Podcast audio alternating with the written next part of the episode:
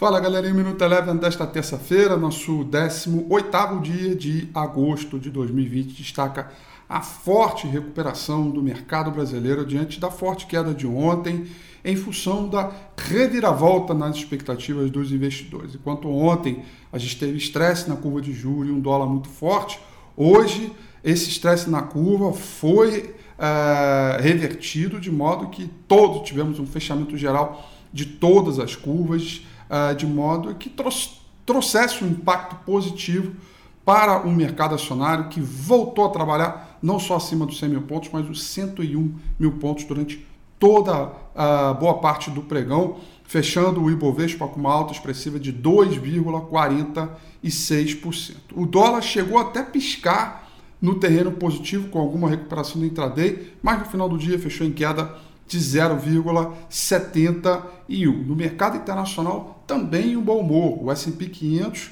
fechou com um novo registro histórico, se recuperando aí 100% de toda a crise gerada pela pandemia, rompendo o seu marco histórico, alta de 0,23%.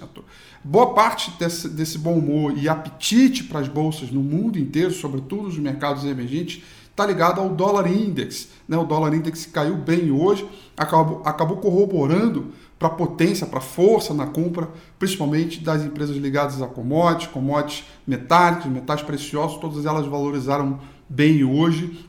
E o índice de materiais básicos acabou sendo o setor de maior destaque no índice Bovespa em função dessa queda do dólar index. O S&P 500, como eu falei, subiu 0,23. O petróleo, que trabalhou no terreno positivo e negativo ao longo uh, do dia, fechou em queda de 0,64. Voltando aqui para a B3, os principais destaques positivos né, desse dia bem humorado do mercado brasileiro foi Magazine Luiza, sem sombra de dúvidas, depois de reportar um resultado muito bom, o mercado gostou, alta de 9,61%.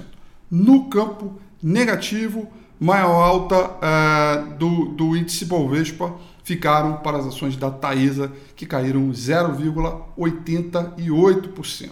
O Minuto Eleven fica por aqui. Quer ter acesso a mais conteúdos como esse?